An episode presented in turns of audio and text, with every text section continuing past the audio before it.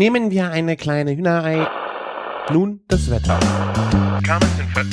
Oh, ist das lecker! Küchenfunk. Herzlich willkommen zu einer neuen Folge Küchenfunk. Ich bin der Christian von Küchenjunge.com und heute habe ich mir wieder einen Gast aus dem Internet eingeladen und zwar einen Foodblogger, den Uwe. Hi. Hi Christian, grüß dich. Wo kommst du her? Ja, ich komme aus Nürnberg. Also da wohne ich gerade, bin eigentlich auch ein waschechter Franke. Also komme tatsächlich auch aus dem Nürnberger Umfeld. Ja, hört man auch vielleicht, ne? Ganz leicht. Und äh, wo kommst du her aus dem Internet? Was ist dein Blog? Mein Blog ist High Fidelity zu finden unter highfidelity.com. Und äh, da treibe ich mich jetzt mittlerweile seit 2009 rum, habe also äh, 2014 mein fünfjähriges Bestehen dann gefeiert und versuche da eben meiner Leidenschaft einmal im Bereich Fotografie und dann natürlich auch im Bereich Kochen, Essen etc. Ähm, äh, da ja wirklich nachzuhalten und die, die Leidenschaft auszuleben. Ja, das sieht man auf jeden Fall in, in allem, in dem, äh, was du, wie du fotografierst, was du kochst und auch wie du darüber schreibst. Also ich bin da immer wieder baff, was bei dir da äh, täglich fast oder? Ja, nee, täglich ist wäre übertrieben. Ich schaff's momentan gerade so, dass man so alle zwei Tage ähm, was was Neues liest. Das ist, ich weiß, das ist auch schon ein gewisses Volumen. Ja.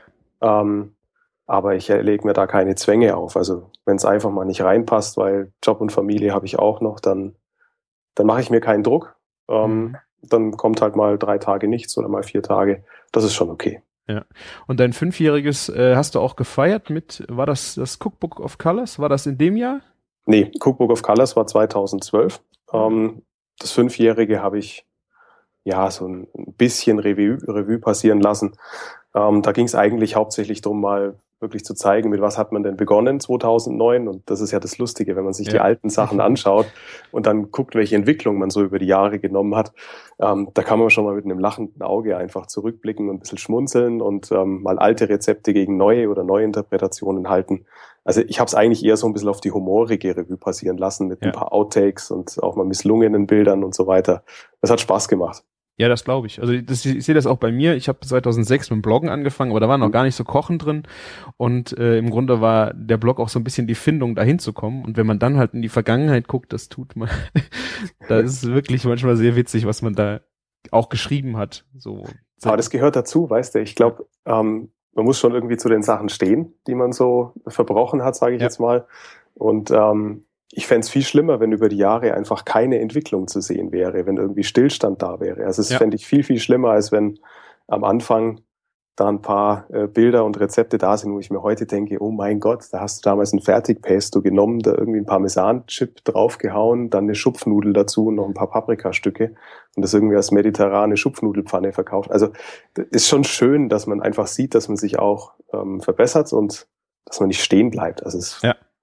viel das, besser. Das finde ich auch immer, äh, das ist eigentlich das Wichtigste. Ich sag, diese Weiterentwicklung, das kann ja manchmal schon äh, nach Monaten sich äh, völlig überschlagen haben. Man hat komplett, äh, man geht einen anderen Weg äh, und es ist echt schön, wenn man dann nach hinten schaut und die Spuren im Sand sozusagen sieht, äh, wo es einfach hingegangen ist. Also ich finde das auch immens wichtig. Und es ist dann auch wichtig, glaube ich, dass man mal drüber schmunzelt, was dann passiert, was passiert ist.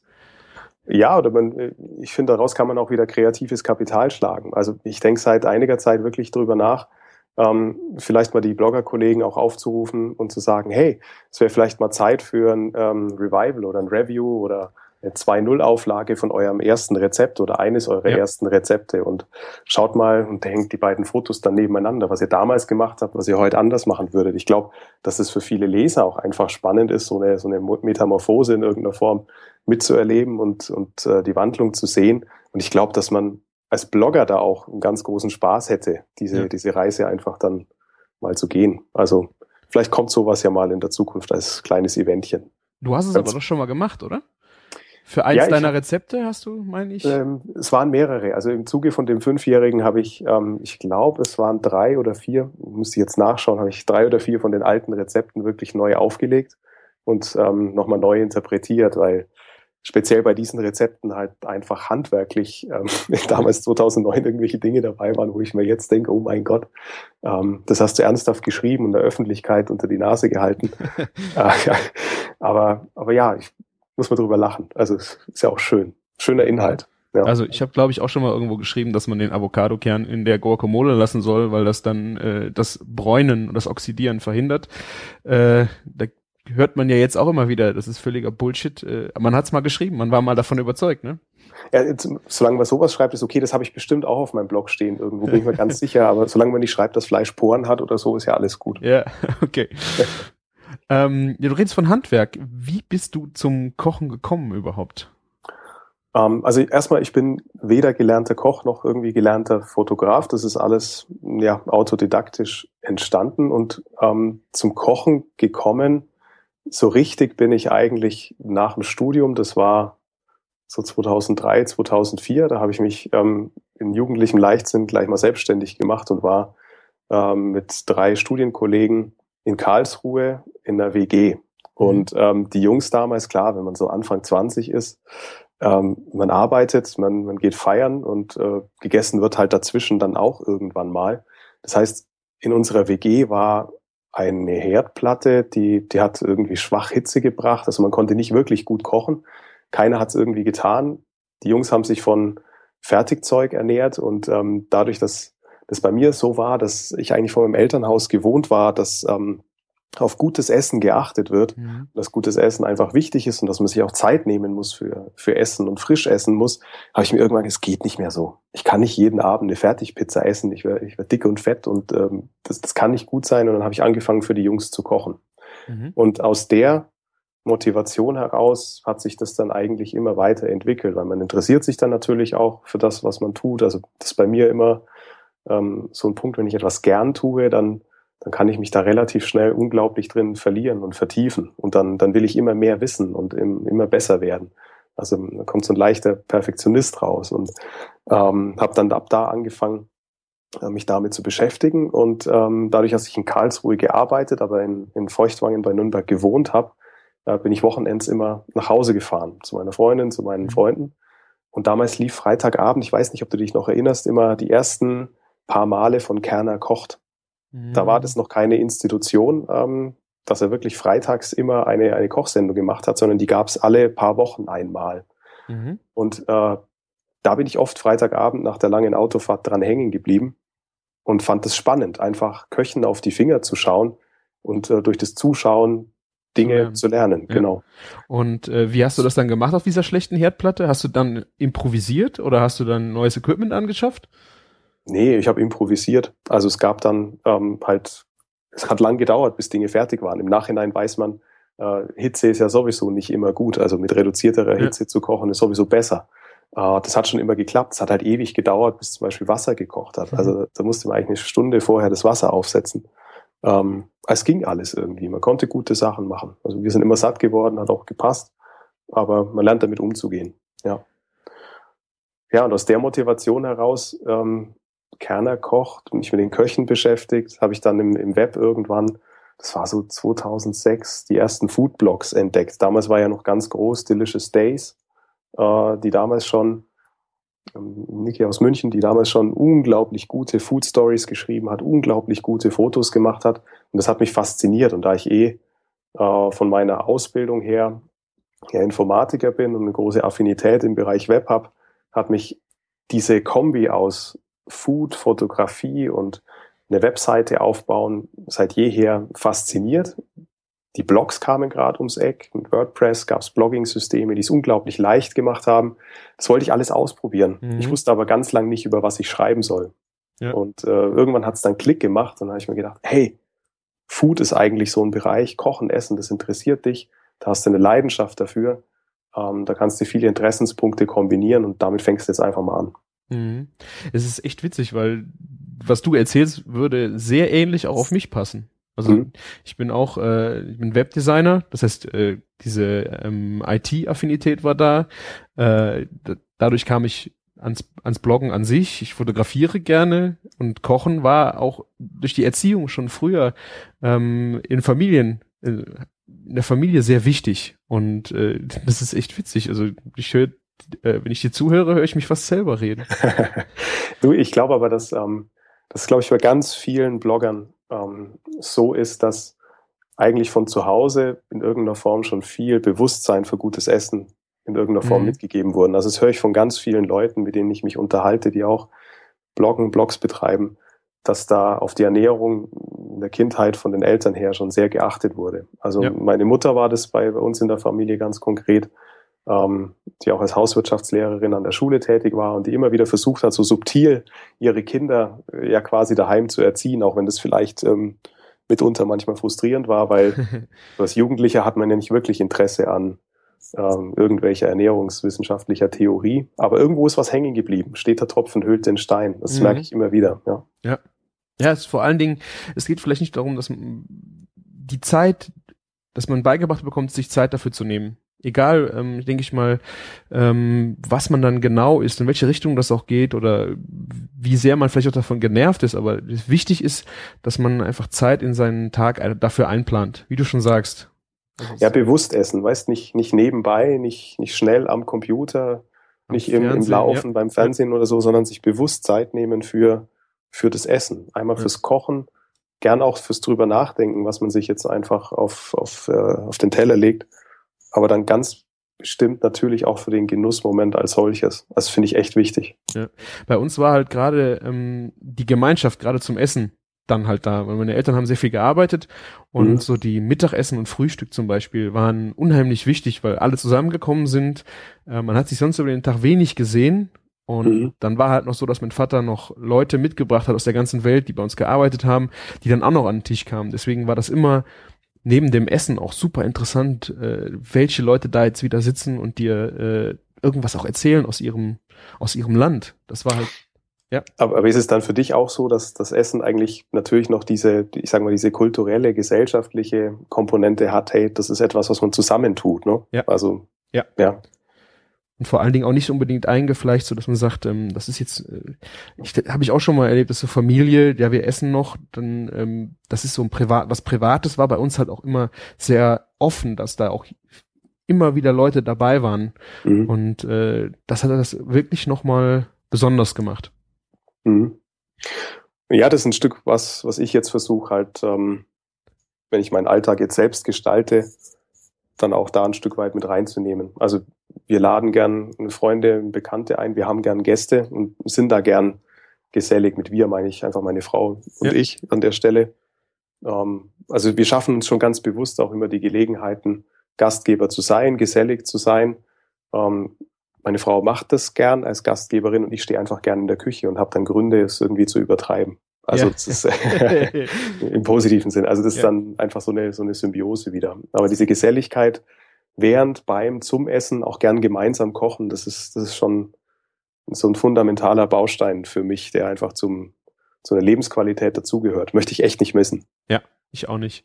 Und bei uns, bei mir ist es dann halt noch neben den, also gern Gastgeber sein, auch zu Hause ist es dann so weit gegangen, dass ich jetzt ja in der Agentur, in der ich arbeite, auch jeden Mittag für die ganze Belegschaft koche. Das ist total lustig, weil es ist wieder eine Parallele. Ich arbeite auch in der Agentur und ähm, bin da Berater und eigentlich ähm, Koch. Ich Ja. warte immer noch auf die Visitenkarte, auf der steht Berater und Koch. Also das finde ich lustig jetzt. Also wie, wie viele Leute seid ihr? Für wie viel kochst du dann mittags? 18, 20 Leute Ja. ungefähr. Ja. Ja. Also es ist bei mir eher die Seltenheit, weil ähm, ja Leute unterschiedlich Mittag, Mittag machen, aber es sind auch immer schnell so 10, 12 Mhm. Und es ist ein gutes Training, ne? Also da, da lernt man schon in kurzer Zeit irgendwie gutes Essen für viele Leute, gut abgeschmeckt, Nudeln nicht verkochen. Also finde ich einfach eine schöne Sache. Ja. Kann man wachsen. Ja, auf jeden Fall. Ich meine, meine Agentur hat es im letzten Jahr dann äh, nicht zu einer Visitenkarte gebracht, sondern Ja. äh, wir schicken einen monatlichen Kalender raus und äh, den haben sie letztes Jahr mir gewidmet und da war jeden Monat ein anderes Rezept drauf, was dann von den Grafikern illustriert worden ist. Ja, also ich habe diese Visitenkarte noch nicht gekriegt. Ich warte immer drauf, dass die irgendwann nochmal so spaßeshalber bei mir Ja. auf dem Tisch liegt. Ja. Ähm, aber die wissen genau, dass ich es benutzen würde und das, glaube ich, schreckt sie dann ab. Ja, also bei uns ist es auch ein äh, richtiges Happening, wenn Kunden da irgendwie, wenn die dann mal über Mittag da sind, äh, versuchen die dann auch einen Tisch, äh, einen Platz an unserem Tisch zu bekommen mittags. Also Mhm.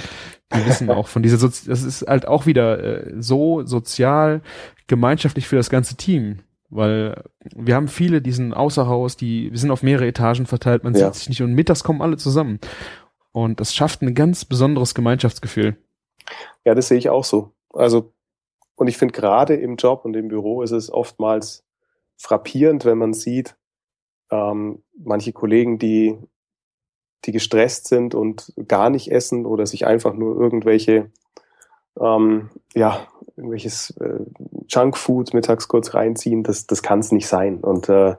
da bin ich auch super dankbar, dass ähm, bei mir in der Firma äh, gerade die Geschäftsführung auch sehr, sehr foodaffin ist. Das heißt, wir haben halt eine voll ausgestattete Küche, also die wirklich exzellent ausgestattet ist. Man kann auch mal komplexere Sachen machen oder eben viele Leute verköstigen und das auch explizit gewünscht wird, ja. dass sich die Leute mittags Zeit nehmen für gutes Essen, ähm, dass sie zusammenkochen, dass dieser kulturelle Aspekt des gemeinsam am Tisch sitzens nicht zu kurz kommt, ist auch eine unheimliche Bindung, ja, und kulturformende Geschichte. Also ähm, ich finde das sehr, sehr angenehm. Ich, ich glaube, ich würde mich sehr, sehr schwer tun, im Falle von einem Jobwechsel irgendwo in, in ein Unternehmen zu kommen, wo es vielleicht noch nicht mal eine Mikrowelle gibt oder gar keine Gelegenheit da ist, sich mittags da auch ein bisschen auszuleben. Das ja. ist auch mein Problem, aber äh, ich kann mir es im Moment auch gar nicht vorstellen, irgendwo anders hinzugehen.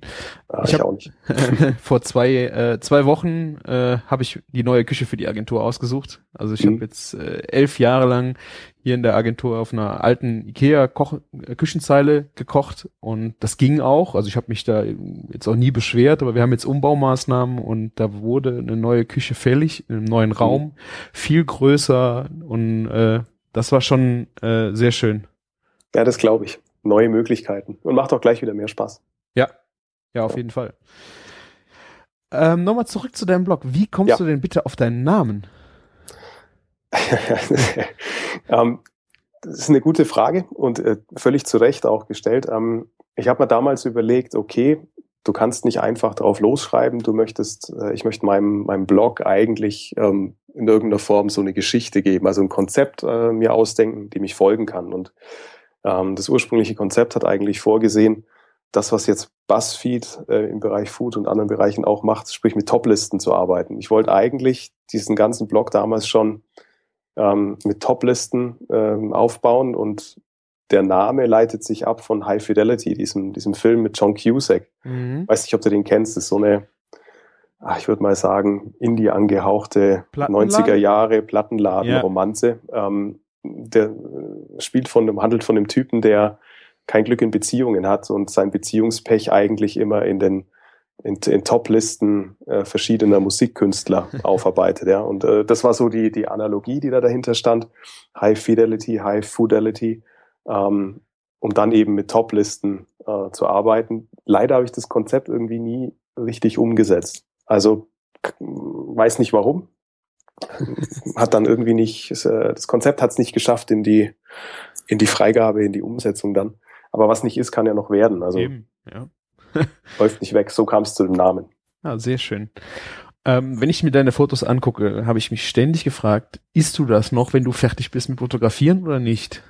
Weil äh, die Fotos sind so hochwertig und ausgeleuchtet und kommst du dann noch zum Essen? Leicht warm noch oder ist das? Ähm, also ich, ich hoffe, ich enttäusche dich da jetzt nicht, wenn ich sage, dass, dass mein Prozess da mittlerweile so optimiert ist, dass ich eigentlich für ein Foto zum, zum reinen Knipsen, die Bearbeitung ist was anderes, zum reinen Knipsen eigentlich keine fünf Minuten brauche. Ja. Das heißt, äh, von meinem, von meinem Fotosetup, ich fotografiere draußen auf dem Balkon. Mhm. Ähm, das ist ein nach Süden gerichteter Balkon, der aber relativ schattig ist. Ähm, die Wände vom Balkon sind komplett weiß, das heißt, es reflektiert sehr gut. Äh, über mir ist nochmal ein Balkon, auch die Decke ist quasi weiß. Ähm, ich benutze dann einfache Styroporreflektoren auf einer Seite, habe meine, meine Platten, meine Untergründe, auf die ich dann die Teller stelle. Mhm. Und dann habe ich einen externen entfesselten Blitz, der meistens in, in einer Ecke steht, um von hinten noch ein Spitzlicht auf äh, den Teller zu bringen. Ja. Beziehungsweise ähm, der auf äh, das Styropor gerichtet ist, das dann reflektiert und so den Teller eigentlich optimal ausleuchtet. Manchmal verwende ich noch, wenn es sehr, sehr sonnig ist, äh, einen Diffusor, damit keine mhm. Schatten geworfen werden, damit das Licht auch nicht zu warm wird. Ähm, habe meine Standardeinstellungen an der Kamera, ähm, mache das Foto und esse dann eigentlich in der Regel auch noch ein warmes Essen. Ja. ich will nicht sagen, dass das immer klappt. Also du weißt, wie es ist. Ja, ja, ja also man klar. kann es dann auch verkünsteln. Manchmal gefällt es einem nicht vom Arrangement. Dann justiert man hier noch mal hier und da. Aber in der Regel dauert es nicht lange, die, diese Bilder zu machen. Wo es dann ein bisschen dauert, ist, ähm, das Ganze auf dem Computer in Lightroom nachzubearbeiten, weil äh, die Kürze dieser Aufnahmezeit, naja, man könnte wahrscheinlich eine bessere RAW-Qualität generieren und hätte dann in, in, der Bearbeitung weniger Aufwand. Aber so rum ist es mir lieber, als ja, kalt klar. zu essen. Ja. ja, also, ja und diesen, diesen Prozess habe ich halt versucht, über die, die letzten zwei, drei Jahre vor allem ja stetig zu verbessern und auch ganz klar so meinen Fotografiestil zu finden. Ja. ja, das sieht man auf jeden Fall. Also du hast deinen Stil äh, gefunden. Und äh, bei mir ist es halt auch so, ich mache die Fotos und esse dann auch relativ warm noch. Äh, die Wärmeschublade ja. hilft wenigstens, dass die Teller heiß sind, dass es auch noch klappt. Ähm, aber ich war mir auch zu doof eigentlich Fotos zu machen und dann, dass es dann kalt wird. Ich glaube, ich weiß auch gar nicht, ob das irgendein Foodblogger macht. Ich habe es noch von keinem gehört. Nur wenn du halt so schön produzierte Fotos siehst, dann fragst du dich halt schon ein bisschen, ob das vielleicht auch schon mal passieren kann. Ja, klar. Also wenn ich jetzt sagen würde, nee, das passiert nie, das wäre glatt gelogen. also ähm, das kommt immer drauf an, auf die Tagesform, wie es mir gerade von der Hand geht. Ähm, das fängt eigentlich schon beim Anrichten an. Also wenn du, wenn du ein Gericht schön angerichtet hast, dann ist das Ganze auch fotogen. Ja. Das ist wie in der People-Fotografie. Es ist ein unheimlicher Unterschied, wenn du ein Porträt von einer geschminkten Person machst oder wenn du ein Porträt von einer nicht geschminkten Person machst. Also das, das siehst du einfach äh, von der Brillanz und der Qualität des Fotos ähm, ja. brutal. Ja. Und so ist es, finde ich, bei der Food-Fotografie auch. Wenn du es schön anrichtest und da ein bisschen mehr Zeit verbringst, dann tust du dich leichter mit dem Ablichten, weil in dem Moment, wo ich anrichte, entsteht ja eigentlich in meinem Kopf auch schon die Perspektive. Also sprich, aus welchem Winkel möchte ich das Ganze fotografieren, wobei sich das bei mir eigentlich immer auf zwei Positionen äh, beschränkt. Einmal diesen Top-View von oben und einmal in so einem in etwa 45 Grad Winkel, wenn es um irgendwelche Detailaufnahmen geht, die vielleicht aus einem Top-View nicht, nicht so sichtbar sind. Ja. Ähm, aber die Vorbereitung durchs schöne Anrichten, äh, die hilft da schon auch. Ja. Das heißt, ähm, du fotografierst dann auch eher tagsüber? Also gar nicht so, also wenn du jetzt abends Gäste hast, dann tust du dir mhm. sowas nicht an, oder? Äh, äh doch. wow. Also äh, es ist, es ist halt schon so, dass meine Zeit auch einfach limitiert ist. Also mit Familie, Fulltime-Job und, und Blog nebenher, irgendwo geht die, geht die Zeit einfach mal gegen Null. Und ähm, ich stehe jetzt nicht jeden Tag unter der Woche in der Küche, um meine, meine Gerichte zu zaubern. Das heißt, die Produktion entfällt hauptsächlich in aufwendigerem Maße auf das Wochenende. Mhm. Und wenn wir da Gäste haben und die Gäste ein Menü kredenzt bekommen, dann eignet sich das natürlich super, um auf einen Schlag schnell vier Gerichte auch für den Blog äh, in petto zu haben. Das heißt, ähm, wenn die Leute mich kennen und ich weiß, dass es für, für die Gäste auch okay ist, dann wird es auch akzeptiert, dass ich äh, mal schnell drei, vier Minuten verschwinde und Bild mache. Ja. Ja. ja. Bei mir auch ähnlich. Nur, wie machst du das dann abends, wenn es dunkel ist, mit der Ausleuchtung? Dann machst du auch nur Blitz? Oder, weil du hast ja dann Sonnenlicht und sowas gar nicht mehr als Unterstützung, oder? Das stimmt. Ähm, das ist auch schwieriger. Also bei Dunkelheit zu fotografieren ist keine einfache Nummer. Ähm, da habe ich jetzt einen äh, Doppelbaustrahler mir besorgt. Der hat ähm, zweimal 400 Watt. Also da kannst du auch ein Spiegelei drauf machen. ähm, und das Ding steht auf, auf dem Balkon, leuchtet an die Decke. Und dadurch, dass ähm, die Decken und die Wände komplett weiß sind, habe ich eigentlich genug Reflektorfläche, cool. die Fläche, die dafür sorgt, dass ich ein gleichmäßiges Licht habe. Mhm. Und vor diesen ähm, Baustrahler setze ich dann noch einen äh, Diffusor, der auch so die, die Schärfe des Lichts, also ja. diese, dieses Gleißende ähm, nimmt, was äh, dafür sorgt, dass auf dem Essen keine großen Spiegelungen entstehen. Und ähm, mit einem indirekten Blitz gepaart so, sorgt das eigentlich dafür, dass ich dann ganz ordentliche Bilder machen kann. Was da hilfreich ist, äh, wenn man sowas tut und mit Kunstlicht arbeitet, dann sollte man sich so als, als Fotografie-Tipp eigentlich mal mit dem manuellen Weißabgleich in der Kamera beschäftigen, mhm. weil dein Baustrahler hat eine bestimmte Lichttemperatur. Die liegt irgendwo so bei meistens 2800 Grad Kelvin. Und du kannst deiner Kamera sagen, dass das Umgebungslicht genau in diesem Kelvin-Bereich spielt. Das heißt, du bist dann eigentlich schon wieder in einem ähm, sauber weiß abgegleichten, ist kein Wort, ne? Weiß abgegleicht, ähm, in einem sauberen Bereich, der, der, ja. der einen schönen Weißabgleich liefert. Ja. Ah. Sehr schön. Guter Tipp. Also ich bin mit meinem Fotoset noch nicht ganz zufrieden. Die Küche, ich habe eine neue Küche bekommen Anfang letzten Jahres, aber ähm, so die Fotoecke, da fehlt's noch ein bisschen. Da muss ich auch mal gucken, was ich auch mit, vor allen Dingen, was ich mit dem Licht mache. Die Halogens, die drin hängen, sind schwierig. Ja. Äh, da wird nochmal nachgearbeitet. Ist aber auch echt nicht leicht. Also unter Kunstlicht zu fotografieren, ähm, hast blöde Schatten, der Weißabgleich ist schwierig, du hast die, die, die Highlights in den Lichtern, die dir nach oben, sprich ins Ausgebrannte abhauen. Also das ist schon fieselig. Da Mhm. habe ich dann in den, den Bildern auch immer noch einen großen Nachbearbeitungsaufwand. Also Ja. das ist einfach, das braucht seine Zeit. Ja. Ja.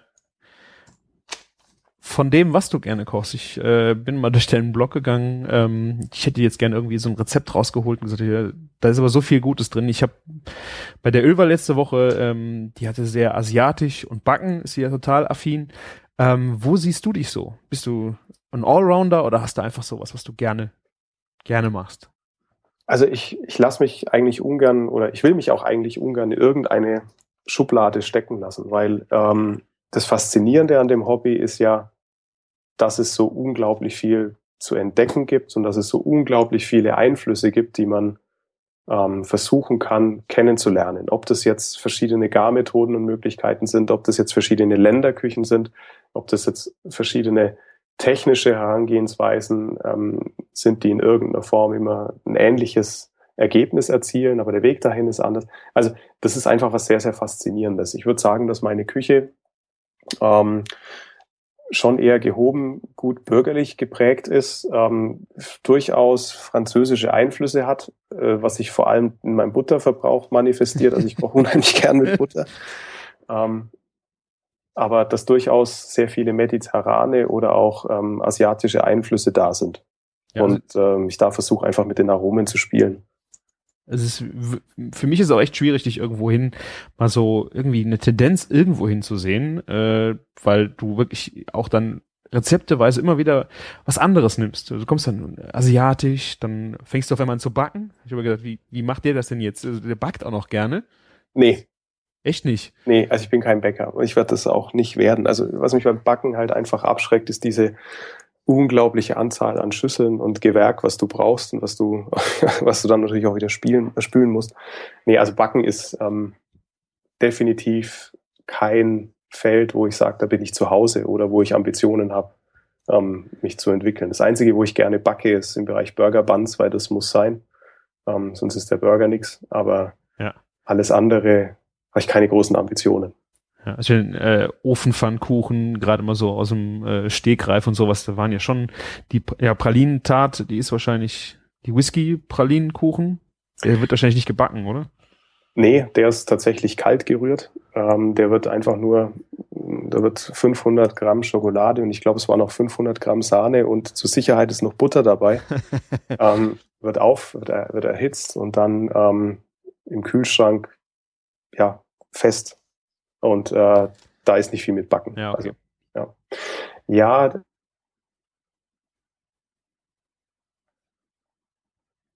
Bist du noch da? Du bist gerade raus. aus der Patisserie Du warst gerade kurz weg. bin ich wieder da. Ja. Gut, ähm, also mit einem gewissen Bereich oder so aus der Patisserie, finde ich, sollte man sich schon beschäftigen, weil ähm, ich koche gern Menüs und ein Dessert ist halt einfach der Endeindruck. Ja. Und äh, da kann vorher alles gut gewesen sein. Wenn das Dessert nichts war, dann stimmt irgendwas nicht. Also ein bisschen muss man sich mit dem Bereich, will ich mich mit dem Bereich schon beschäftigen. Mhm. Ähm, deswegen gibt's eigentlich sonntags auf dem Blog äh, nach Möglichkeit immer was Süßes. Ah. Ja, okay, sonntags. Ja. Das ist gut zu wissen. Äh, ich habe noch eine kleine Überraschung für dich, Oh, weil äh, ich habe gesagt, der Martin ist heute nicht da, aber der Martin ist, der ist zwar in der fetten Kuh heute, obwohl sie Ruhetag hat, Ja. aber er wollte dich auch mal kurz sprechen. Ich würde ihn jetzt gerade mal hinzunehmen, wenn du magst. na klar, gerne. Mal gucken, ob das funktioniert hier. Das haben wir auch noch nie gehabt. Martin? Mal. Ah, okay, verbindet sich noch. Mhm. Mhm. Kannst du singen? Ah, da ist Guten er. Guten Abend. Hi. Hi Martin, Uwe hier. Hallo. Uwe. Ja, hören wir uns auch mal endlich. Schön. Das stimmt. Ja, sind wir jetzt live? Darf ich, Du bist, da fragen darf? du bist live, natürlich. Ah, sehr schön. Hallo Zuhörer. Ähm, ich bin hier gerade ähm, live auf dem ähm, ersten Guerilla ähm, Craft Beer Tasting in Köln. mhm. zufälligerweise auf meiner Arbeit. Und ich dachte mal, ich wollte euch mal Hallo sagen. Wenn ich schon die letzten Folgen nicht dabei sein konnte. Ja, gut. Das äh, ist ja arbeitsbedingt bei dir ein bisschen schwierig, aber äh, so als kleine ja. Überraschung, als Sidekick geht das doch gut. Ja, sehe ich auch so. Was trinkt ihr denn heute für Bier? Habt ihr schon drüber gesprochen? Nee, also ich habe äh, gar nicht so richtig Bier hier stehen. Hast du irgendwas zum Stimmeölen, Uwe? Ich habe äh, einen, einen, noch einen Sommerdolden-Sud vom Riedenburger Brauhaus hier stehen. Oh. Also ein äh, Summer Ale. Das sind so die letzten ein, zwei ah, Flaschen, die jetzt noch da sind. Äh, kennt ihr Riedenburger Brauhaus? Ja, klar. Ja, ja. Das Dolden Sud ist, ist super. Das, das Summer Dolden Sud, da war, war mir ein bisschen zu leicht. Also wenn man das normale Dolden Sud gewohnt ist. Aber ich glaube, für einen Sommertag, wenn man da so zwei, drei trinken will, ist es genau das Richtige. Ja, total lecker. Also ich, ich trinke das, das IPA, das normale, eigentlich auch ein Stückchen lieber. Aber ja. ich meine, der, der Sommersud wird jetzt ja nicht besser hier. Also muss weg. Ja. Wir sind gerade bei Nummer 20 angelangt, unserer Tasting-Reihe. Es ist der Wahnsinn. Wir, wir wollten eigentlich uns zu vier, fünf Leuten treffen. Wir sind so 15 Leute geworden. Jeder hat drei Biere mitgebracht. Plus dann nochmal das Sortiment, was wir hier haben. Plus dann nochmal so 15, 20 Sorten, die wir noch gestiftet bekommen haben. Mhm. Wir trinken gerade vom Jochen Reinhardt das Arrogant Bastard Ale von der Brauerei Stone. Ähm, auf der Rückseite wird dann argumentiert, warum man äh, einfach zu blöd ist, ähm, um dieses Bier zu verstehen, wo man es deswegen nicht trinken sollte. Und ähm, so richtig habe ich es auch noch nicht verstanden. Sie haben recht. es ist so äh, Bitternis äh, in die Fresse, aber ähm, ansonsten eigentlich ganz lecker. Okay. Ja. ja Stone ist ja auch äh, gerade erfahren habe, die erste amerikanische Craft Beer Brauerei, die in Berlin jetzt ihre eigene Brauerei gegründet hat. Soweit ich erfahren habe, gerade. Was hier so gemauschelt wird. Ähm, warum ich dich darum gebeten habe, Christian, dass ich mit kurz in die Sendung darf. Ich wollte ein U sagen, das ist mir eine große Ehre. Und ich wollte Ihnen noch was Kurzes erzählen. Mhm. Ich nehme mal kurz für einen Schluck. Sorry. Das, das Tasting ähm, läuft, man merkt. Und, und zwar ähm, habe ich äh, recherchiert, was wir für einen Burger der Woche diese Woche machen. Und ähm, bin auf Bacon Jam gekommen. Und ähm, die Rezepte, die ich gefunden habe, haben mir nicht so gefallen. Und dann bin ich doch auf deinen Blog gekommen. ah, und du hattest mal mit dem Chef Hansen, ne? Genau. Einen Burger gemacht. Das ja, war der, war das der Rips Pierre, ne? Mit Bacon Jam. Genau, der. Und ja. ähm, das Rezept hat mir viel, viel besser gefallen, weil die meisten auch mit Whisky gemacht werden und mit Whisky wird demnächst auch was kommen und deswegen dachte ich, mit Kaffee kommt das ja super. Ja, ja und, jetzt stehen hier Liter, ähm, 30 Liter Bacon Jam. Boah.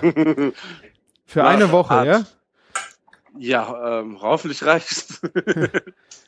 ja, das, ja.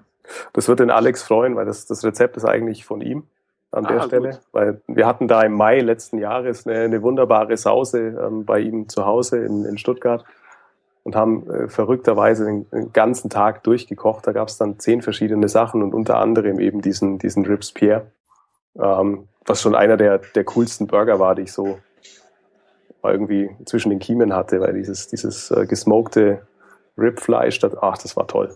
Ich kriege gleich wieder Hunger. Auf die Aktion mit äh, dem Chef Hansen wollte ich gleich auch nochmal kommen. Das können ja. wir gleich auch nochmal äh, ausführlicher besprechen. Das fand ich sehr interessant. Ja, wenn sich zwei Verrückte treffen, wa? Ja.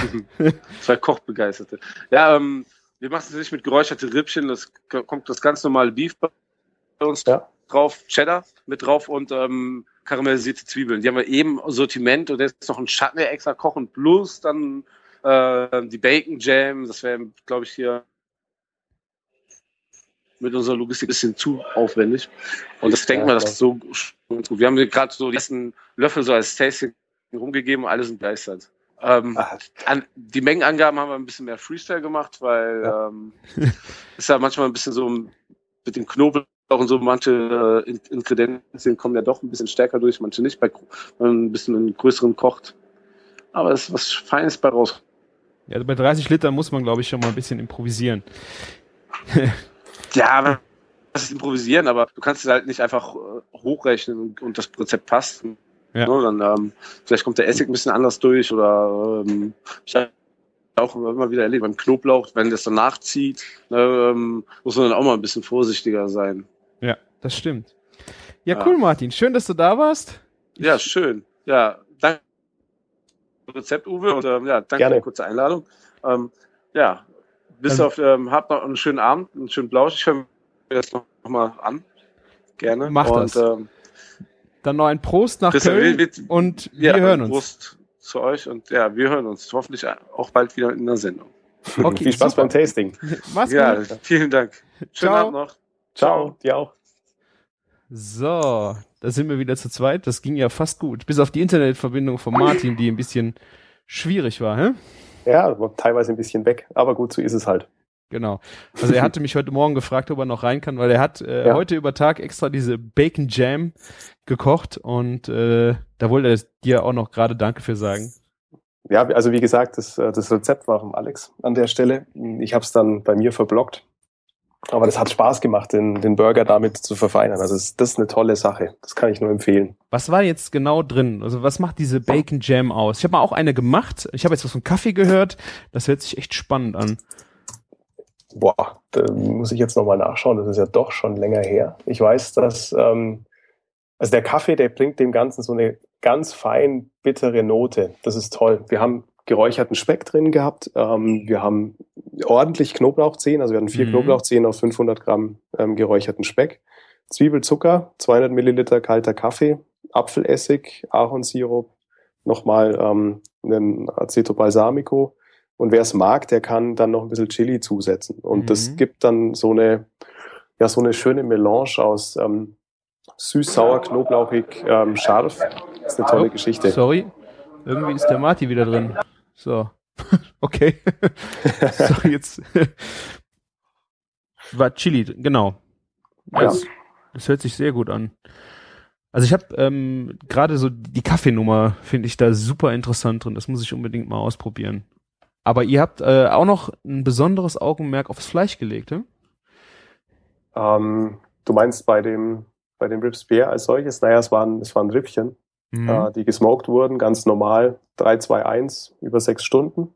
Mhm. Und ähm, ach, das ist schon was Tolles, wenn du, wenn, wenn dieses Fleisch, äh, wenn du kein Messer brauchst, um das Fleisch Mhm. vom, vom Knochen zu lösen und dann hast du eigentlich so ein bisschen das Pulled Pork Feeling und Der Marty, der Marty kommt immer wieder rein. Ich verstehe das nicht. äh, vielleicht ist das Tasting nicht so.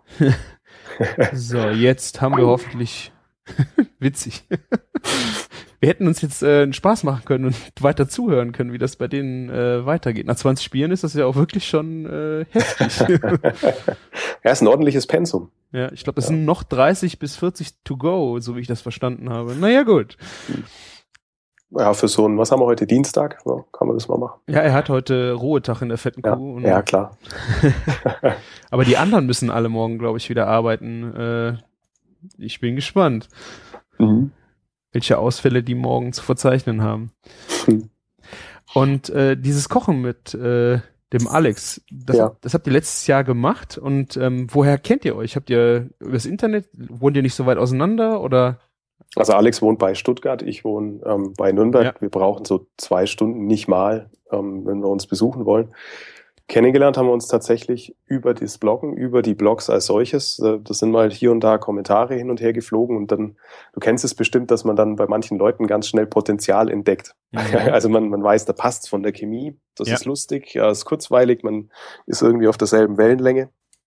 Ähm, und so war es beim, beim Alex. Und es hat sich dann so vor drei, vier Jahren alles ein bisschen intensiviert. Dann haben wir uns mal auf einem ähm, Event kennengelernt und ähm, danach immer öfter gesehen und auch gemerkt, hey, das harmoniert auch, wenn wir nicht das, das Netz, das Barriere dazwischen haben.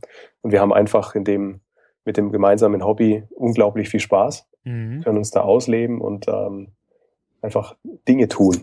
Ja, es stört keinen, wenn man den ganzen Tag über das Essen redet und äh, ja, verrückte Dinge auch mal ausprobiert. Und, äh, gesucht und gefunden. Also hat sich eine tolle Freundschaft entwickelt. Möchte ich absolut nicht mehr missen. Ich meine, man kann ja wirklich den Leuten schon mal ein bisschen auf die Nerven gehen, wenn man äh, ständig über Essen reden muss. Äh, aber wenn man so jemanden hat, äh, wo man den ganzen Tag einfach immer weiter quatschen kann. Das ist echt schön. Ach, da gibt's ganz viele Leute. Das ist ja das Schöne, dass diese Blogger-Szene jetzt nicht kleiner wird, sondern ja. Immer reichhaltiger, immer breiter. Ähm, ich, ich glaube, das tut einfach der Essensqualität im Gesamten gut, weil natürlich auch immer mehr Leute ähm, Blogs lesen und ich finde, es gibt da draußen so viele fantastische Blogs, die so viel dafür tun, dass man das gutes Bewusstsein für, für gute Ernährung und Nachhaltigkeit gelegt wird, das ist schon eine tolle Sache. Und dann meistens sind es dahinter halt auch einfach ähm, faszinierende Menschen, ja, mhm. die man, die es wert sind, einfach näher kennenzulernen. Das ist toll. Ja. Und äh, diesen einen Tag, der, das war jetzt im letzten Jahr, glaube ich, äh, das letzte Happening. Das ja. waren ja wirklich äh, zehn Sachen habt ihr gemacht. Also es war ja auf Instagram ja. und auf Facebook klatschte ist ja ein schönes Bild nach dem anderen aus eurem Shooting. Also ich ähm, bin am, am Freitag ähm, früh, Vormittag bin ich zu ihm gefahren, dann waren wir gemeinsam in Stuttgart einkaufen und während dieser Einkaufstour ist eigentlich, es war kein Menü, es sind eigentlich die, ja. die Gerichte entstanden, die wir am Samstag dann nach und nach zubereitet haben. Da standen wir halt von morgens neun Uhr bis spät nachts ähm, in der Küche. Ich weiß noch, es war, Tag, war der Tag des Champions League Finals. Mm. Das heißt, wir haben viel gegrillt, wir haben abends dann Fußball geguckt, dazu ein gutes Bierchen. Also es war einfach so rundum perfekt. Ja, also es ja. war schöner, war wirklich schön. Das hat man gesehen. Ja. Es ist auch echt schön, wenn man mit äh, zwei und ein bisschen, ja, seid ihr unterschiedliche Kochcharaktere? Oder habt ihr, oder seid ihr, seht ihr euch sehr gleich? So von, vom Grundtenor? Also ich glaube, wir sind auf alle Fälle gleich verrückt was so mhm. ähm, die, die Bereitschaft anbelangt, freigeistig an Dinge ranzugehen und auch mal äh, bewusst vielleicht ein Scheitern in Kauf zu nehmen, um einfach irgendwas Neues mal auszuprobieren. Mhm. Ähm, ich ich glaube, wir schenken uns da nicht viel. Ich finde halt gerade schön, das hat, ist, war ja auch, äh, im letzten Podcast hatte ich das erzählt, ähm, diese, wenn du auf einen anderen Charakter halt dann auch stößt und siehst, wie der mit dem ein oder anderen Lebensmittel auch umgeht oder irgendwie du gibst dem drei, vier Produkte an die Hand und was er draus macht. Ich finde, das ist so, so unheimlich spannend, dann zu sehen, was daraus entsteht und man denkt sich so, hey, auf die Idee bin ich jetzt nicht gekommen. Man ist dann so ein bisschen eingefahren oder hat einfach so ein, seine Muster, die man so irgendwie so abgeht und mhm. ein anderer hat halt komplett andere Muster und was dann dabei entsteht, das finde ich halt schön. Und vor allen Dingen, wenn man dann zehn Gänge hat an einem Tag oder zehn verschiedene Gerichte und es ständig halt sowas erzählt, das ist wirklich, das ist ein Hochgefühl, oder? Das ist toll. Also das ist auch wieder so ein Punkt, wo ich mir denke, hey, da kann man, da würde ich gern einfach mal mehr draus machen im Sinne von eine größere Öffentlichkeit dafür schaffen, dass man ganz einfach sich fünf Zutaten hernimmt und ähm, eine Handvoll Blogger auffordert, macht alle mal in irgendeiner Form mit diesen fünf Zutaten in etwa das gleiche Gericht. Und ja. ich glaube ganz fest dran, dass man dann fünf unterschiedliche äh, Gerichte zurückbekommt, die alle irgendwo faszinierend sind und den Horizont wieder erweitern. Also das ist eine tolle Sache. Ich finde aber auch gerade interessant, das ist natürlich übers Netz auf die Weise auch sehr schön, aber wenn du das zusammen machst, das heißt, du stellst dich einen ganzen Nachmittag zusammen hin und jeder hat das Gleiche, ähm, wenn du siehst, wie er einfach ja vielleicht irgendwie besonders irgendwas schneidet oder irgendeinen Trick hat da und dazu und dadurch auch wieder ganz anderen Geschmack hat. Zum Beispiel, dass er irgendein Ge Gewürz oder irgendein Essig besonders mit dem zusammen verwendet, wo du dann denkst so, hey, das ist ja eine, eine, geile Idee, dass man das auf dem Weg schon sieht. Also da äh, konkret beim Chef Hansen war es so, wir hatten diese Rippchen gemacht, ein Teil davon haben wir für die Burger verwendet und ähm, dann haben wir überlegt, okay, was macht man zu den Rippchen ganz normal dazu? Und äh, ja, es war klar, wir brauchen in irgendeiner Form eine Barbecue-Soße. Und dann meinte Alex nur, hm, aber nicht irgendeine, er hat noch eine Cassis-Barbecue-Soße. Mhm.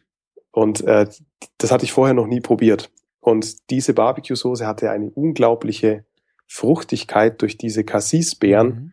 Das war fantastisch. Und dann ging's los. Dann haben wir diese Cassis Barbecue Soße mit einem Schuss Bourbon noch verfeinert, wodurch das Ganze einen rauchigen Geschmack bekommen hat. Und so kamst du eigentlich von einem, von der Standard Barbecue Soße über eine fruchtige Cassis-Variante hin zu einer äh, Bourbon-geschwängerten Variante. Also du hattest eigentlich drei solche Geschmacksnuancen, die mhm. innerhalb so von zehn Minuten entstanden sind. Ja. Das war toll. Und diese, weißt du, denke ich mir immer, halt diese, diese, diese Befruchtung, die das äh, so, ein, so ein Moment dann in sich trägt, die würde ich auch gern genau so, wie er da empfunden wurde, mal nach außen tragen und teilen.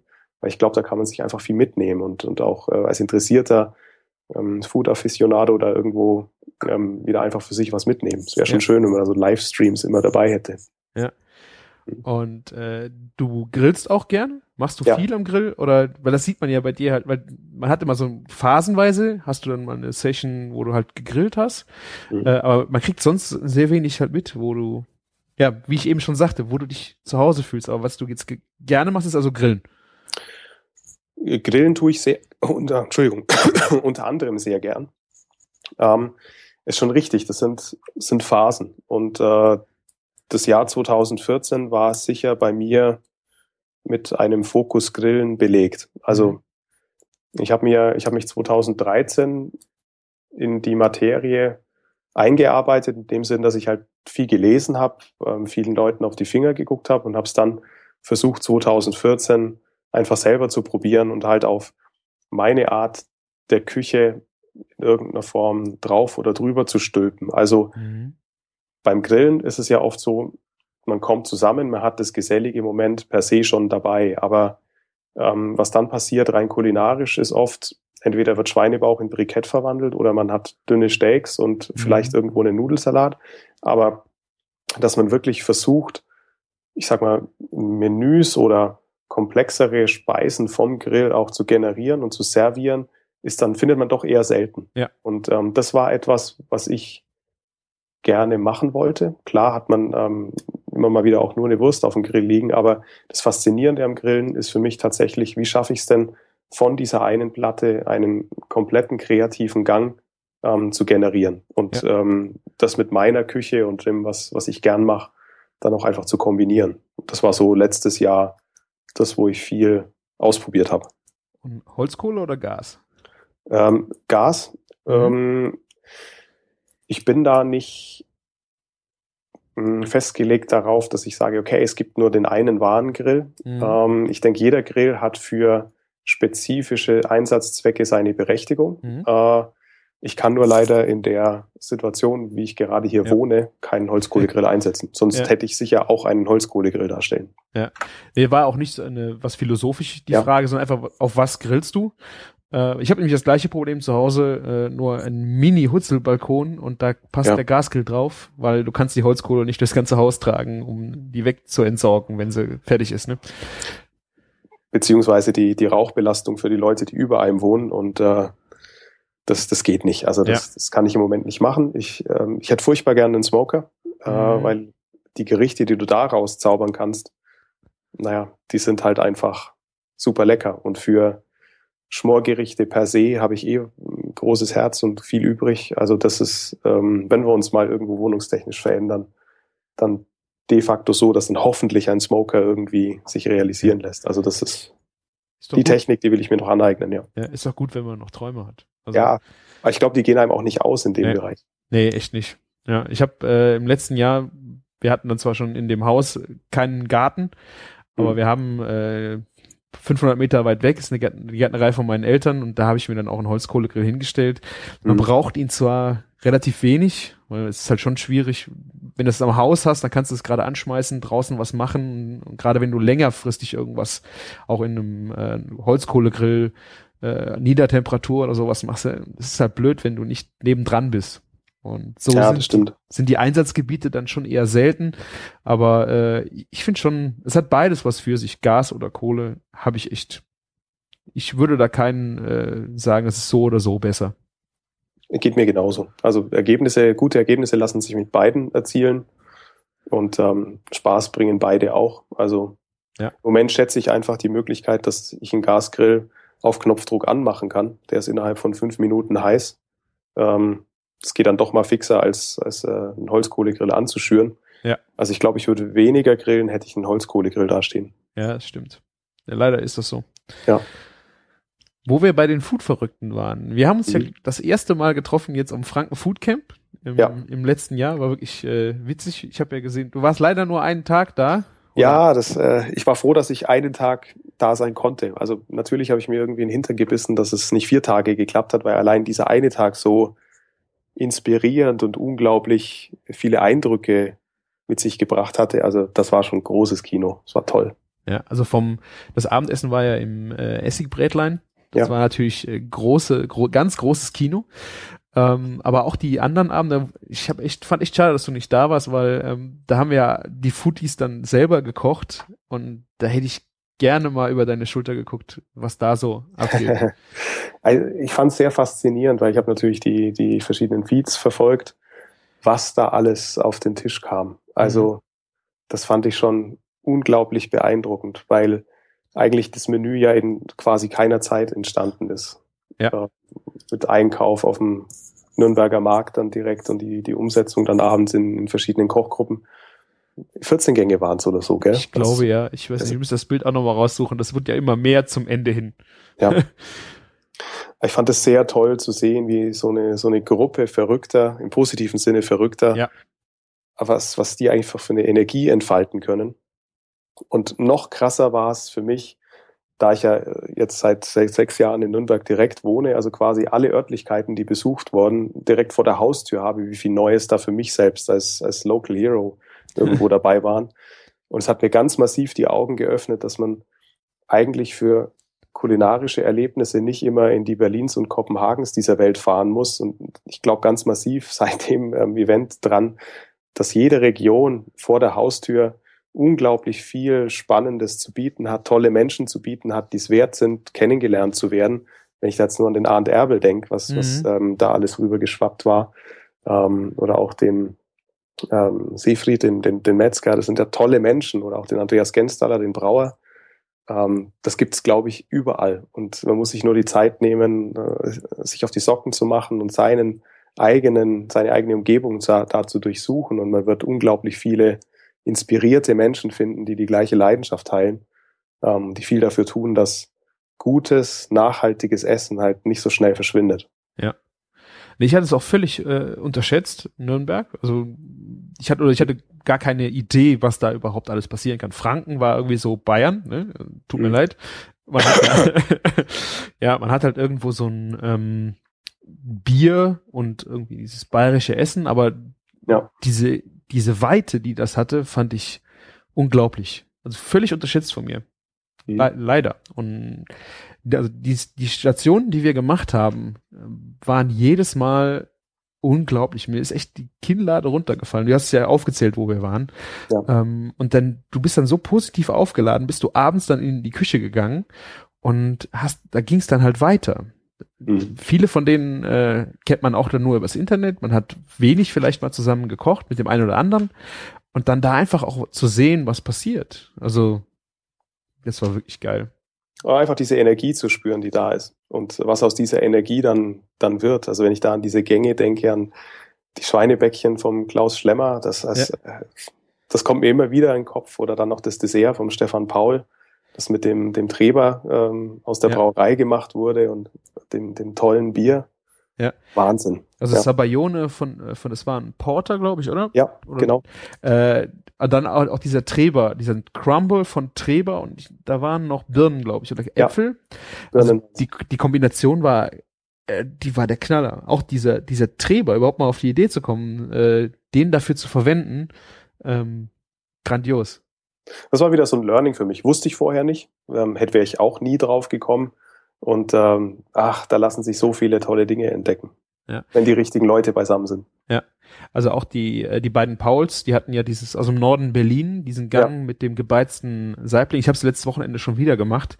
Ähm, ich mache eigentlich sowas sehr selten, dass ich mir ein Gericht auch öfters zubereite, aber ich, ich mache das Gericht, ich koche das und ständig sage ich den Leuten, guck dir das an, ist das nicht geil? Ich meine, ich habe es jetzt nicht auf dem Niveau gemacht, die hatten spezielle, diese Charlotte Nor äh, Norden Berlin-Style gemacht, da war, glaube ich, irgendein Schnaps mit drin, ähm, aber ich einfach zu sagen, guck dir das an, das ist groß Eigelb, dann geröstetes Brot, Meerrettich, Gürkchen, Schalotte und selbstgebeizter Lachs oder Saibling, dann bist du fertig, das ist doch geil. Das, das hatte ich bei dir, hattest du es auf Instagram irgendwo? Ja. Das habe ich bei dir nochmal gesehen. Also tolle Kombination. Das stelle ich mir unglaublich schmackhaft vor. Ja. Tolle also, Sache. Ja, ich muss es auch ständig, wie gesagt, den Leuten zeigen. Das, das passiert mir so selten, außer jetzt so in der Everyday-Küche, dass ich mhm. so oft was nachmache, um den, weil ich einfach, das, das hat mich einfach total geflecht. Das war wirklich mein Gang, mhm. der auch so einfach ist. Es geht mir auch so, dass ich selten Gerichte habe, die, die ich mehrmals in kurzer Zeit koche. Aber wenn es dann mal passiert, dann ist es irgendwas Besonderes. Ich Ja. hatte das Erlebnis jetzt ähm, letzten mit ähm, geschmorte Kalbsbäckchen. Das war eigentlich ein Sauerbraten von geschmorten Kalbsbäckchen. Mhm. Und das hat mich, das hat mich einfach geflasht. Und den gab es jetzt seither dreimal, immer mit unterschiedlichen Beilagen, aber da komme ich auch nicht von los. Ja, ich meine, es ist ja jetzt auch die Zeit dafür. Da Ja. steckt man einfach, das ist einfach schön, ja. Ah, so ist das mit den leckeren Rezepten. Ich wollte gerade, ich wollte dich gerade noch was fragen. Das war, ähm, ah, ich habe es vergessen.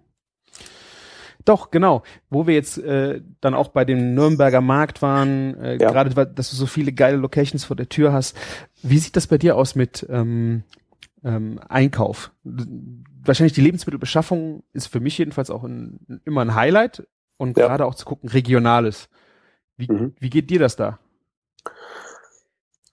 Erstmal platte Antwort, genauso. also das, das, das Einkaufen als, als solches ähm, ist für mich jetzt nicht nur irgendwie eine Lebensmittelbeschaffung, Einkaufszettel raus, Zeug im Korb und wieder weg, sondern ich mag das auch ganz gern stöbern, Neues entdecken und mir dafür auch Zeit nehmen. Also das ist leider nicht immer drin, weil einfach ein Programm da ist auch. Aber wenn ich die Luft und die Zeit habe, dann, dann nehme ich mir die auch sehr gerne. Also ich gehe gern auf die verschiedenen Märkte in der Region. Ich, ich fahre auch gern mal ein bisschen aus Nürnberg raus, um vielleicht gerade im Knoblauchsland, also das ist die Region hier, wo viel Obst und Gemüse angebaut wird, äh, direkt vom, vom Hof mir Dinge zu holen. Ähm, wir haben hier einen Hof äh, im Norden von Nürnberg, der hat ein Konzept, das du selbst ernten kannst. Und das ist, gerade wenn man Kinder hat, einfach eine, eine ganz, ganz tolle Sache, weil Geil. erstens kriegen die Kinder was mit vom, vom Gemüse, sie können selbst ernten, ähm, lernen was dabei und haben Spaß. Also toller geht's nicht. Da versuche ich schon, mir immer irgendwie die Zeit zu nehmen und ähm, dann auch sehr bewusst einzukaufen. Also ich versuche schon für die verschiedenen ähm, Lebensmittel mir möglichst optimale Lieferanten irgendwo, Lieferanten klingt so groß, Erzeuger Mhm. ähm, zusammenzusuchen und da immer mehr Neues kennenzulernen. Ja. Und ähm, hast du n- neben jetzt Gemüse, also wie heißt es, Knoblauchsland? Das Ah. ist die Region im Norden, im Norden von, von Nürnberg, äh, die bekannt ist für den Obst- und Gemüsebau. Da habe Das ist eine Großgärtnerei an der anderen. da hab ich glaube ich, nicht aufgepasst. Äh, aber jedenfalls bei dem Namen, beim Fu äh, Frank, beim Franken Food Camp, Ja. da haben sie es bestimmt auch gesagt, aber das Knoblauchsland ist jetzt echt, ist mir nicht hängen geblieben. Auf dem Weg zum Andreas Genstaller sind wir da definitiv durchgefahren. Ah, ich glaube, vielleicht habe ich da kurz, bin ich eingenickt, ich weiß es nicht. Ja. da haben sie es bestimmt im Bus gesagt. Ja. Ähm, und hast du auch einen Bauernhof für Fleisch oder hast du einen guten Metzger dafür oder wo beziehst du sowas her? Also ähm, die Metzgerei Seefried, wo wir auch waren, die kannte Mhm. ich schon länger, da beziehe ich öfter mal her. Ähm, dann gibt's ähm, hinter Fürth. Fürth-Nürnberg ist ja eine große zusammenhängende Region. Hinter Fürth gibt's einen Biohof, den ähm, Zacherhof, und dort kannst du quasi den, den Rindern schön beim, beim Wachsen zusehen. Mhm. Und äh, die schlachten alle paar Wochen und äh, haben eine entsprechende Vorbestellliste und da versuche ich immer wieder ähm, mein Fleisch herzubeziehen. Auf der anderen Seite gibt es in Nürnberg aber auch noch ein, zwei Metzger, ähm, wo ich einfach weiß, dass die äh, das Fleisch aus der Region beziehen, aus ordentlichem Anbau. Und ich muss sagen, das habe ich so noch in, in keiner anderen Stadt in der Ausprägung gesehen, aber das kann auch einfach mangels, mangels Wissen sein.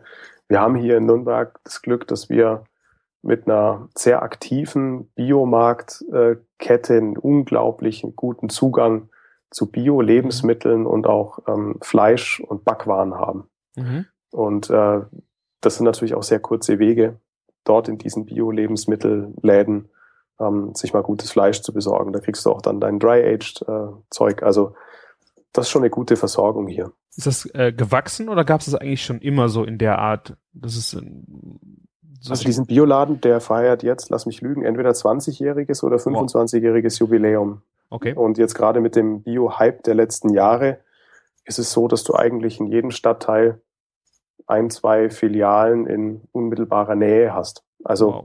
Das ist echt toll. Und das habe ich so in anderen Städten jetzt noch nicht wahrgenommen, möchte ich mal sagen. Will ich sagen, dass es das nicht gibt, aber ich habe es zumindest noch nicht wahrgenommen. Ja, vor allen Dingen, aber dass es 20 Jahre auch schon gibt. Ich denke, Ja. da passiert jetzt ja viel auf der Welle des Hypes. Und Ja. ist ja auch gut, aber ähm, ich, also bewusst so alte Bioläden, ja, ist schwierig. Ja, das fand ich auch sehr faszinierend. Also, das so lange schon existiert. Und du bist ja jetzt, das hast du jetzt leider schon lange nicht mehr gemacht. Äh, bei dir im Blog gab es auch mal eine, eine Cocktailphase. Ähm, das war ich auch nie selbst. Ich habe Mhm. einen Kollegen, der dessen Hobby ist einerseits die Fotografie und andererseits das Cocktailmixen. Also Mhm. ich kenne keine Privatperson, die eine größere Bar hat als er. du musst dir das so vorstellen, ähm, du hast über, über vier Meter ein Regal, das treppenartig angelegt ist mit fünf Stufen und diese fünf Stufen stehen voll mit Flaschen. Also da kannst du wählen aus 20 Sorten Gin und also Wow. hast du nicht gesehen. Und ähm, der Frank hat äh, damals das mitbekommen, dass ich, dass ich da einen Foodblog habe und dann sind wir ins Gespräch gekommen. Dann habe ich ihn irgendwann gefragt, hey Frank, du fotografierst gern, du machst gern Cocktails, hättest du nicht Bock? Und das hat er dann zwei Jahre lang gemacht, dass er jeden Dienstag einen Cocktail, Cocktail auch abseits des Mainstream wirklich Mhm. veröffentlicht hat. Das war eine sehr schöne Serie. Das äh, habe ich immer sehr gerne verfolgt. Ja, fand ich auch. Ähm, es war dann halt nur leider so, dass, dass der Blog an sich als solcher ja, ein Foodblog war. Das Mhm. heißt, die Rückmeldungen für die, die Cocktailgeschichten, die waren halt eher dürftig und eher mau. Mhm. Und es ist klar, dass dir dann irgendwann auch ein bisschen die Motivation flöten geht. Und Mhm. ähm, so war es dann halt leider nach zwei Jahren beim, beim Frank. Ähm, und dann hat er gemeint, okay, er möchte sich da gerne zurückziehen, was aber auch total okay ist. Ja, klar. Ja. Ich meine, da ist ja jetzt schon wahnsinnig viele Cocktails auch drin, die ja dann äh, auch erstmal alle ausprobiert werden müssen. Wenn man dann am Ende Ja. ist. Ja, ich glaube, es sind irgendwas um die 60 ähm, Mhm. der verschiedensten Sorten und äh, kommt bei mir immer wieder regelmäßig auf den Tisch. Also es war eine schöne Zeit. Ja, das hat man gesehen. Und ähm, wie stehst du generell? Weil ich habe es bei dir jetzt noch nicht so oft gesehen. Ähm, Thema Food Pairing, was mit äh, Wein und Bier zu deinen Speisen? Machst du dir da privat Gedanken drum? Schreibst aber nicht drüber? Oder ist das nicht unbedingt ein Thema für dich? Doch ist es. Ähm, ich muss aber ganz ehrlich sagen, das schreibe ich auch hin und wieder in, in meinen ähm, Artikeln und Texten. Ich würde, ich fände es im Moment vermessen und unangemessen, wenn ich Leuten Empfehlungen im Bereich Food Pairing, gerade im Bereich Wein etc. geben würde, weil dafür kenne ich mich einfach viel zu wenig aus.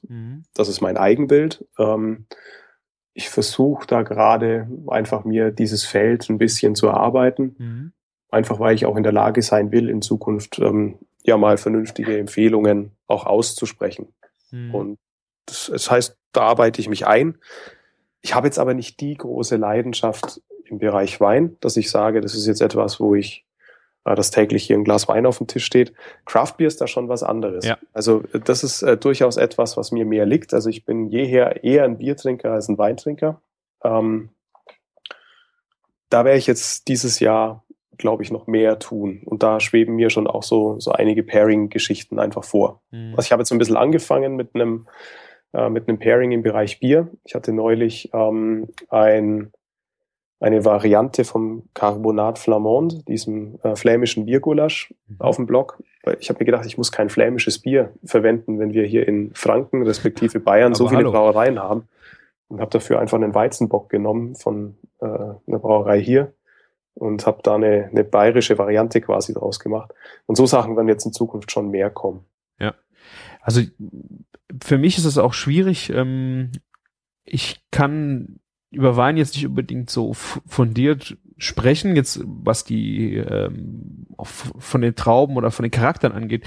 Ich habe halt äh, geschmacklich irgendwie ein Gefühl dafür. Für mich jetzt, was ich sage, was passt, kann dir sagen, warum das für mich vielleicht gerade passt. Aber ja, ich würde jetzt der, der Aspekt zu, wirklich fundiert drüber zu sprechen, ist, ist ein guter Punkt. Also das fehlt bei mir ein bisschen. Ne? Vielleicht habe ich äh, auch zu früh angefangen, darüber zu, zu reden.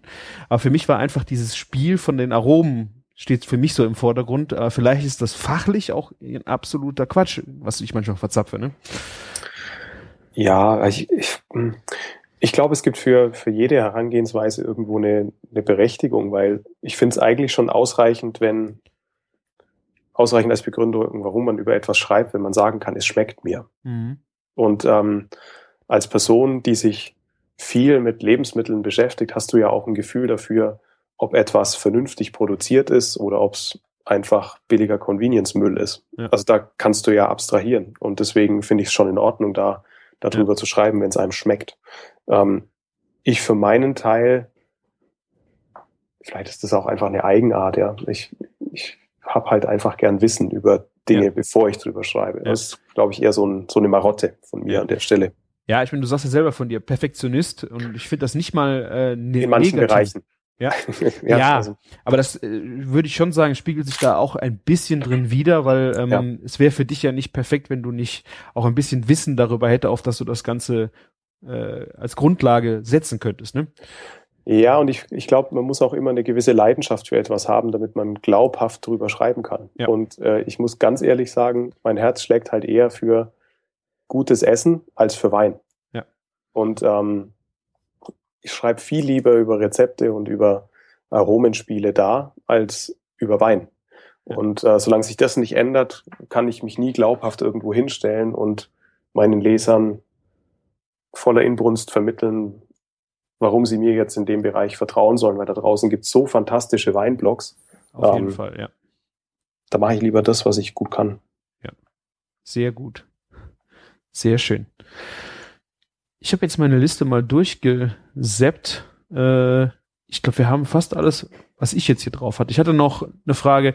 Ähm, was ist bei dir und Innereien? Kannst du dich dafür Ja, er erwärmen? Ganz, ähm, wobei ich da schon vorsichtig bin. Also Innereien sind jetzt für mich nicht etwas, was täglich auf dem Teller landet und dann glaube ich eher so die, ich, ich nenne es jetzt mal Innereien für Weicheier. Also Niere, Leber, das, das ist schon alles okay.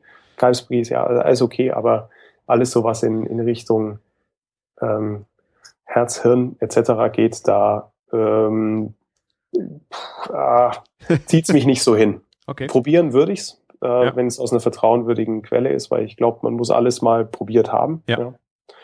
Ähm, aber man muss nicht zwangsläufig alles als erste selbst anfassen, probieren. Ja. Also von daher ja, aber keine große Leidenschaft. Ja, Ja. Also Innereien für Weicheier finde ich ja schon gut, weil ich finde, äh, wer Innereien anpackt, ist schon mal partout eigentlich kein Weichei, weil ähm, man hört so viele Leute, die es überhaupt nicht machen, dass ich jetzt nicht von denen, die es tun, von Weicheiern sprechen würde. Ja, nee, da hast, da hast du schon recht. Ich glaube, weißt du, ich mag diesen Gedanken, wenn man ein, ein Tier tötet, um es zu essen, dann sollte man es bitte tunlichst A mit Respekt tun, vorher nicht quälen und C dann auch möglichst umfassend verwerten. Und da gehören halt Innereien auch dazu. Und äh, das haben wir, glaube ich, in unserer Gesellschaft, die ja zunehmend durch die Industrie entfremdet wird von ähm, diesen früher eigentlich ganz natürlichen und normalen Dingen, ähm, haben wir halt ein bisschen schwieriger, da wieder normales Maß einfach hinzubekommen. Ja. Und äh, deswegen ist es schon wert, sich mit dem Thema zu beschäftigen und dem Raum zu geben. Ja. Und an einen Reihen ist ja auch per se nichts Schreckliches. Nee, eigentlich, aber ich kann dir nur äh, Herz äh, ans Herz legen. Ja. Also ich habe auch lange ähm, damit gehadert äh, und da war ein, ein Koch hier auch von der A, der hat auf Facebook gefragt, der hat jetzt Hirschherz da, er bräuchte Versuchskaninchen. Habe ich direkt hier geschrien und äh, das war mein erstes Herz und ich habe gedacht so, das ist das ist so so ein besonderes Fleisch, nur Muskel, also das ist Ja. auch im Vergleich zu Niere und Leber sowas komplett anderes, äh, dass ich echt auf Herz irgendwo hängen geblieben bin und kann das irgendwo auch nicht irgendwie in die Sparte Innerei irgendwo tun. Weil es so diese Geschmacksaromen, die dann den Leuten das irgendwo so ein bisschen fies werden lassen, dabei Mhm. eigentlich so überhaupt nicht drin sind.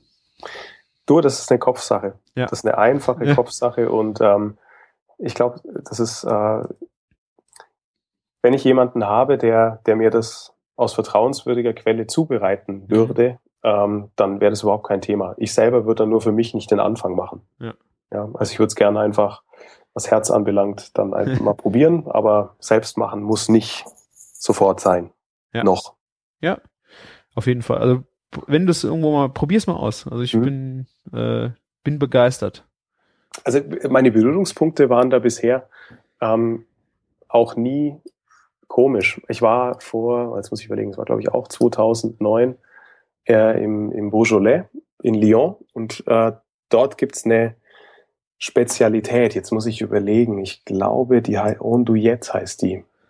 Ähm, das ist eine, eine Kuttelwurst, mhm. die unglaublich intensiv schmeckt. Also das, das räumt dich geschmacklich einfach mal komplett weg. Da wurden wir vorher auch gewarnt, aber da war ich skeptisch. Ich habe es probiert und fand es, ich keine großen Mengen davon essen können. Ja. Aber es war einfach deftig lecker. Ja. Wie die ganze Küche da um Lyon herum. Und ähm, wenn man auf gute Würste steht und solche Sachen, dann wird man diese Region da einfach lieben. Also das war eins der, der nachhaltigsten kulinarischen Erlebnisse, diese diese Bandbreite zu sehen zwischen typischen französischen Restaurants auf ähm, Berggipfel, wo die Familien einfach hemdsärmlich zusammenkamen und dort gab es dann den besten Coq au vin, den ich je gegessen habe. Mhm. Und es war alles so, weißt du, so familiär und ähm, ja. so natürlich, dass sich die Leute zu gutem Essen zusammengesetzt haben. Und auf der anderen Seite dann im Sternelokal zu sein mit einer sehr exquisiten französischen Küche. Es war eine tolle Reise in die Region. Ja. Sehr inspirierend. Und diese ähm, Kuttelwurst, das war schon, ich würde sagen, so das, das interessanteste kulinarische Erlebnis, was ich bisher so hatte. Ja. Ja, also die Kuddeln habe ich mich auch im letzten Jahr äh, erst richtig rangewagt. Das war in einer polnischen Wodka-Bar. Das ist in Köln gewesen. Die Hörer werden es schon mal gehört haben. Und äh, wir saßen da und haben gesagt, komm, wir probieren das jetzt mal aus. Und das war im Grunde, es war ein Eintopf, sehr tomatig, paprikalastig. Und da waren halt einfach weiße Fäden drin, die Konsistenz und geschmacklich einfach so spätzlemäßig waren. Ja. Also ich habe da überhaupt nichts Abstoßendes dran gefunden und fand äh, aber ich habe es meiner Frau erzählt, die sagte, wie kannst du das essen? das ist Kopfsache, ja? Ja, äh, genau. Der Kopf spielt da eine große Rolle. Und ja. ähm, ich glaube, manche, manche Menschen tun sich einfach leichter, weil sie per se eine Offenheit haben, um neue Dinge auszuprobieren. Und ähm, es sind ja nicht lang alle Menschen so offen für Essen, wie wir das sind. Ja, wir sind schon verrückt, ja. das stimmt. ja, oder einfach auch nur interessiert und wollen ja, ja auch möglichst alles mal probieren. Ja. Ja. Sehr schön. Hast du noch was, was du auf dem Herzen hast? Äh, hast du noch irgendwelche Tipps auf die Schnelle, ein Rezept, was du noch, über das du sprechen wolltest oder? Ah, ich bin, ich bin jetzt mal gespannt, was, was nächsten Samstag uns hier erwartet. Und du hast ja auch bei dem Besuch im Foodcamp Franken ähm, mitbekommen, dass wir hier eine ganz ordentliche Foodtruck-Szene haben. Mhm. Und jetzt am, am Samstag ist das nächste Roundup. Und es hat sich, es hat sich auch Tim Melzer mit einem Foodtruck angekündigt. Also das wow. ist äh, eine spannende Geschichte, wie sich da diese Szene entwickelt hat. Ähm, ich, ich weiß noch genau, vor Dezember 2013 war das erste Roundup. Da waren 250 Leute in einem Hinterhof von, einer, ähm, ich, von einem Handwerksbetrieb. Und äh, jetzt füllen sie hier die einen Bereich an der Messehalle mit wahrscheinlich 10.000, 15.000 Leuten. Das ist schon wow. krass, welchen Zulauf diese Streetfood-Szene hier und allgemein hat. Ja. Und das ist schon schön zu sehen. Also da bin ich sehr gespannt. Ja, ich denke, es wird auch dieses Jahr äh, den richtigen Boom geben. Ich meine, wir sind ja im Winter, das darf man ja nicht vergessen.